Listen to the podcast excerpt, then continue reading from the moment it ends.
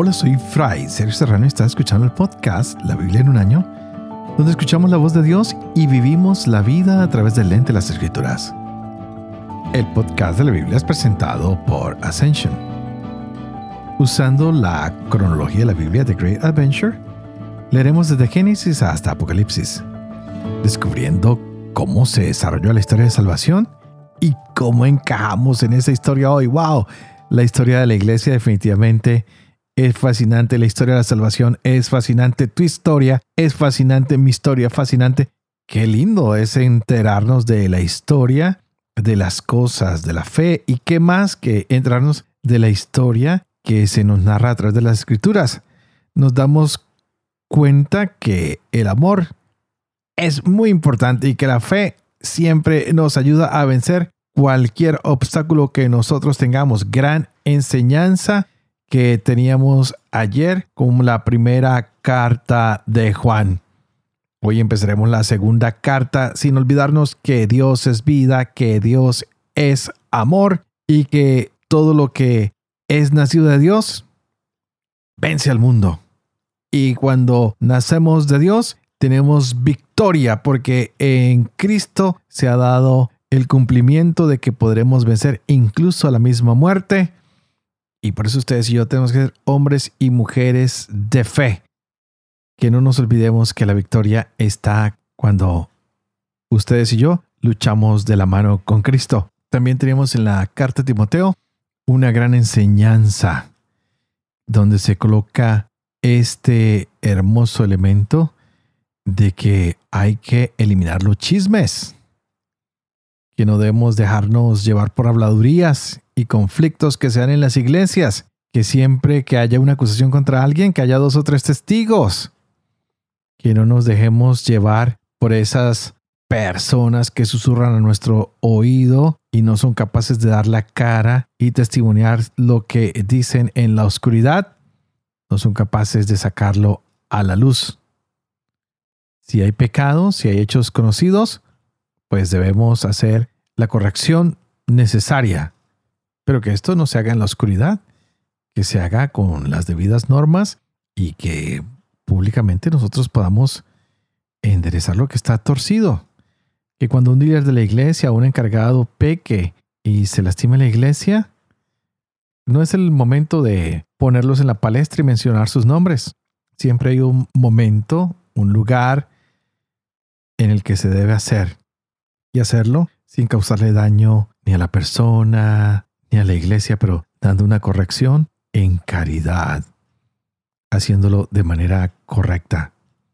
Lindas enseñanzas del día de ayer. Hoy vamos a culminar con dos cartas de Juan, la segunda y la tercera. Continuamos con el final de esta carta primera de Timoteo, con los capítulos 4 al 6, que son maravillosos. Y tendremos los Proverbios capítulo 30, versos 29 al 33. ¡Wow! Estamos en cuenta regresiva. Este es el día 357. Empecemos.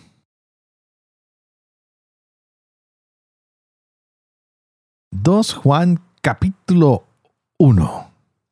El presbítero a la señora elegida y a sus hijos, a quienes amo en la verdad, y no solo yo, sino también todos los que han conocido la verdad, a causa de la verdad que permanece en nosotros y que estará con nosotros para siempre. La gracia, la misericordia y la paz de parte de Dios Padre y de Jesucristo, el Hijo del Padre, estarán con nosotros según la verdad y el amor. Me alegré mucho al encontrar entre tus hijos a quienes viven en la verdad conforme al mandamiento que recibimos del Padre. Y ahora te ruego, Señora, y no te escribo un mandamiento nuevo, sino el que tenemos desde el principio, que nos amemos unos a otros. Y en esto consiste el amor, en que vivamos según sus mandamientos.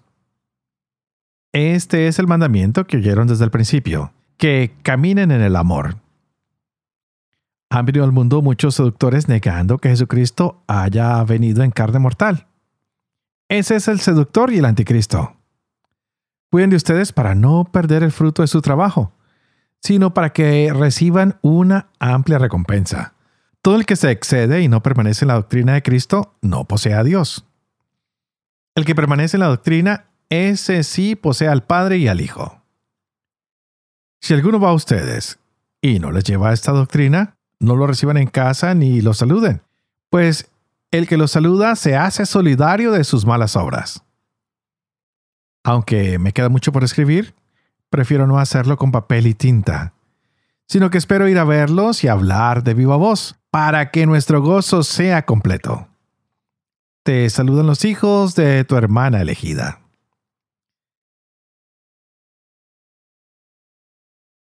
Tercera carta de San Juan. El presbítero al querido Gallo, a quien amo según la verdad. Querido, pido en mi oración que te vaya bien en todo y que tu salud física sea tan buena como la espiritual. Me alegré mucho cuando vinieron unos hermanos que daban testimonio de tu verdad y de cómo vives en la verdad. No siento alegría mayor que oír que mis hijos caminan en la verdad. Querido, obras como creyente en lo que haces por los hermanos, y eso que son forasteros. Ellos han dado testimonio de tu generosidad ante la iglesia. Harás bien en proveerlos para su viaje de manera digna de Dios. Pues por el nombre se pusieron en camino sin recibir nada de los gentiles. Por eso debemos acoger a tales personas para hacernos colaboradores en la obra de la verdad he escrito alguna cosa a la iglesia, pero ese que ambiciona el primer puesto entre ellos, Diofetres, no nos recibe. Por eso cuando vaya, le recordaré las cosas que está haciendo, criticándonos con palabras llenas de malicia, y como si no fuera bastante, tampoco recibe a los hermanos y a los que desean hacerlo se lo impide y los expulsa de la iglesia. Querido, no imites lo malo sino lo bueno. El que obra bien es de Dios. El que obra mal no ha visto a Dios. Todos y hasta la misma verdad dan testimonio de Demetrio. También nosotros damos testimonio y sabes que nuestro testimonio es verdadero. Tengo mucho que escribirte, pero no quiero hacerlo con tinta y pluma. Espero verte pronto y hablaremos de viva voz. La paz sea contigo. Los amigos te saludan. Saluda a los amigos uno por uno. 1 Timoteo capítulo 4 El Espíritu dice claramente que en los últimos tiempos algunos renegarán de la fe entregándose a espíritus engañadores y a doctrinas diabólicas por la hipocresía de embusteros que tienen marcada a fuego su propia conciencia. Estos prohíben el matrimonio y el uso de alimentos que Dios creó para que los coman con acción de gracia a los creyentes y los que han conocido la verdad. Porque todo lo que Dios ha creado es bueno y no se ha de rechazar nada si se come con acción de gracias, pues queda santificado por la palabra de Dios y por la oración. Si tú enseñas estas cosas a los hermanos, serás un buen ministro de Cristo Jesús, nutrido con las palabras de la fe y de la buena doctrina que has seguido fielmente. Rechaza en cambio las fábulas profanas y los cuentos de viejas. Ejercítate en la piedad. Los ejercicios corporales sirven para poco. En cambio, la piedad es provechosa para todo, pues tiene la promesa de la vida, de la presente y de la futura. Es cierta y digna de ser aceptada por todos esta afirmación, si nos fatigamos y luchamos, es porque tenemos puesta la esperanza en Dios vivo, que es el Salvador de todos los hombres, principalmente de los creyentes. Predica y enseña estas cosas. Que nadie menosprecie tu juventud. Procura en cambio ser para los creyentes modelo en la palabra, en el comportamiento, en la caridad, en la fe, en la pureza. Hasta que yo llegue, dedícate a la lectura, a la exhortación, a la enseñanza. No descuides el carisma que hay en ti, que se te comunicó por intervención profética mediante la imposición de las manos del colegio de presbíteros. Ocúpate en estas cosas. Vive entregado a ellas para que tu aprovechamiento sea manifiesto a todos. Vela por ti mismo y por la enseñanza persevera en estas disposiciones, pues obrando así te salvarás a ti mismo y a los que te escuchen.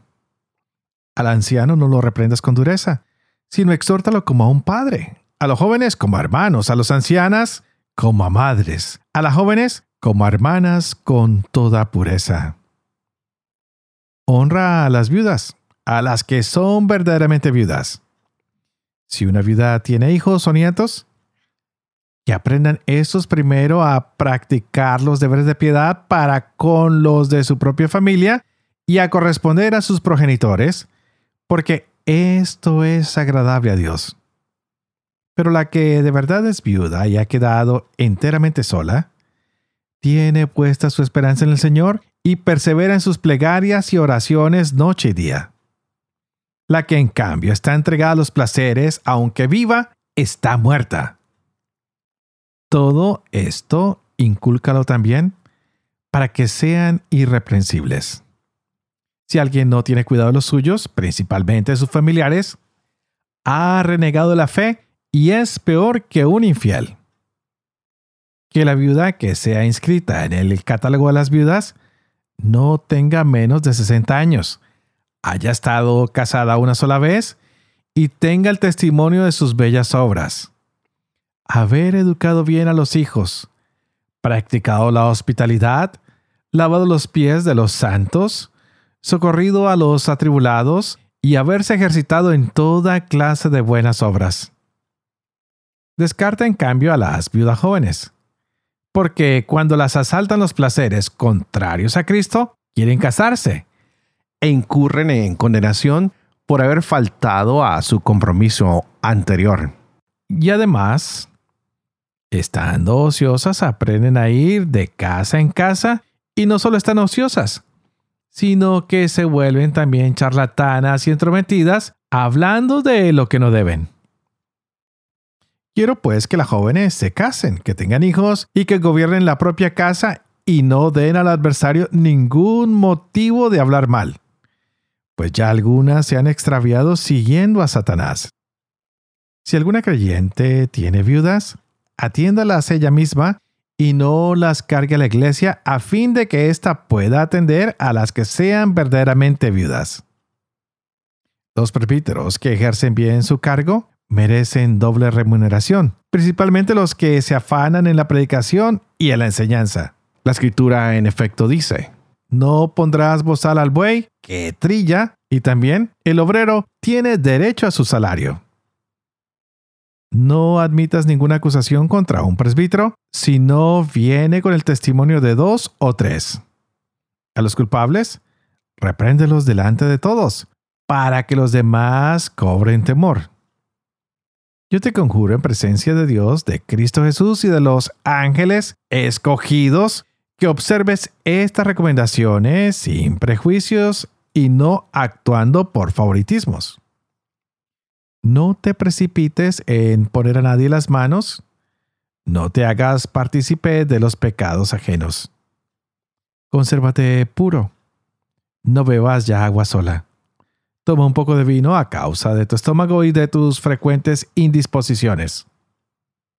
Los pecados de algunas personas son notorios aún antes de que sean investigados. En cambio, los de otros lo son solamente después. Del mismo modo, las obras, las que son bellas, son manifiestas, y las que no lo son, no pueden quedar ocultas. Todos los que están bajo el yugo de la esclavitud consideran a sus dueños como dignos de todo respeto para que no se blasfeme del nombre de Dios y de la doctrina. Los que tengan dueños creyentes, no les falten al respeto por ser hermanos, sino al contrario, que los sirvan todavía mejor por ser creyentes y amigos de Dios los que reciben sus servicios. Esto debes enseñar y recomendar.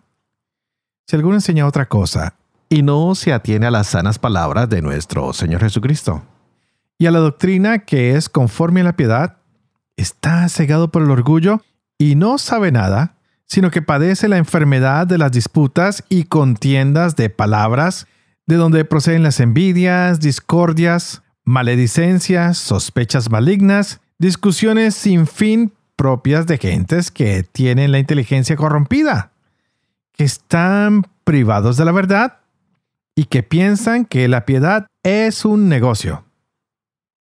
Y ciertamente, es un gran negocio la piedad, con tal de que se contente con lo que tiene. Porque nosotros no hemos traído nada al mundo y nada podemos llevarnos de él. Mientras tengamos comida y vestido, estemos contentos con eso. Los que quieren enriquecerse caen en la tentación, en el lazo y en muchas codicias insensatas y perniciosas que hunden a los hombres en la ruina y en la perdición. Porque la raíz de todos los males es el afán de dinero, y algunos por dejarse llevar de él, se extravieron en la fe y se atormentaron con muchos sufrimientos. Tú, en cambio, hombre de Dios, huye de estas cosas, corre al alcance de la justicia, de la piedad, de la fe, de la caridad, de la paciencia en el sufrimiento, de la dulzura. Combate el buen combate de la fe. Conquista la vida eterna a la que has sido llamado y de la que hiciste aquella solemne profesión delante de muchos testigos. Te recomiendo en la presencia de Dios que da vida a todas las cosas, y de Jesucristo, que ante Poncio Pilato rindió tan hermoso testimonio, que conserves el mandato sin mancha ni culpa hasta la manifestación de nuestro Señor Jesucristo, que a su debido tiempo hará patente el bienaventurado y único soberano, Rey de reyes y Señor de señores, el único que posee inmortalidad, que habita en una luz inaccesible, a quien no ha visto ningún ser humano ni lo puede ver a Él el honor y el poder por siempre. Amén. A los ricos de este mundo, recomiéndales que no sean altaneros, ni pongan su esperanza en lo inseguro de las riquezas, sino en Dios, que nos provee espléndidamente de todo para que lo disfrutemos, que practiquen el bien, que se enriquezcan con bellas obras, que den con generosidad y con liberalidad. De esta forma, irán atesorando para el futuro un excelente fondo con el que podrán adquirir la vida verdadera. Timoteo guarda el depósito. Evita las palabrerías profanas y también las objeciones de la falsa ciencia. Algunos que la profesaban se han apartado de la fe. La gracia con ustedes. Proverbios capítulo 30, versos 29 al 33 hay tres cosas de paso gallardo y cuatro de elegante marcha. El león, el animal más fuerte que ante nada retrocede. El gallo orgulloso, el macho cabrío y el rey al frente de su ejército. Si hiciste el tonto presumiendo y has reflexionado, cierra la boca. Aprietas la leche y sale requesón.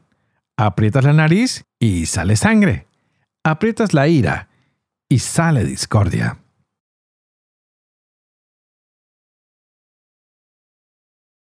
Padre de amor y misericordia, tú que haces elocuente la lengua de los niños, educa también la mía. Infunde en mis labios la gracia de tu bendición, Padre, Hijo y Espíritu Santo.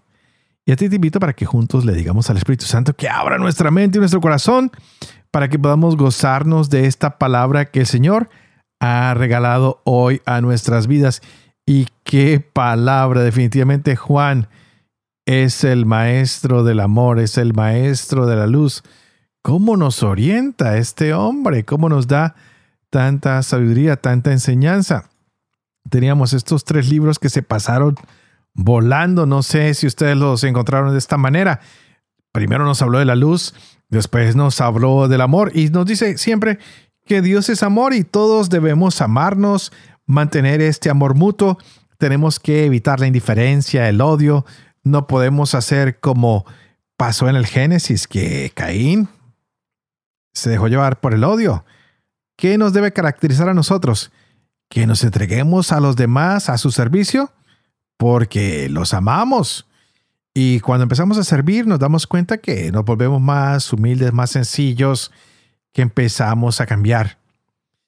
También tenemos que tener mucho cuidado porque hay gente que va a estar en contra de lo que Jesús hace, de lo de Dios. Y hay muchas personas que nos dirán, mi mensaje es de Dios, pero realmente ni lo mencionan ni hablan del Señor. Y nosotros sabemos que si alguien está inspirado por Dios, su centro y su fuente tiene que ser Jesús. Y esto lo vamos a encontrar en el amor que Jesús tuvo por nosotros, que se entregó por nosotros. Y esto es lo que ha movido a hombres y mujeres de todos los tiempos. Así que si nosotros conocemos cuánto Dios nos ha amado, se nos va el miedo, se nos van los temores, no nos dejamos amedrentar por el mundo que quiere callarnos, que quiere perseguirnos porque nosotros proclamamos que Dios es de vida, de luz, de amor. Así que todo lo que trae luz a tu vida es porque hay una confianza en el Señor. Si todo trae amor a tu vida, sigue confiando en el Señor y da testimonio. Cuéntale al mundo que Dios es vida, que Dios es luz, que Dios es amor y no permitas que nadie robe ese amor de tu corazón, que nadie robe eso de tu vida. Y recordemos lo que hizo Juan el día de hoy. Nos recordó que Jesús es el Hijo de Dios, que nos ha abierto la mente y el corazón para entender, para amar y que no lo podemos cerrar. Y es por eso que hoy también Juan llamó la atención de algunas personas y les dijo, mire, reciban a los que están llegando a anunciar al Dios verdadero y tengan cuidado porque hay muchos que están en contra de la enseñanza de Jesús y esto no está bien.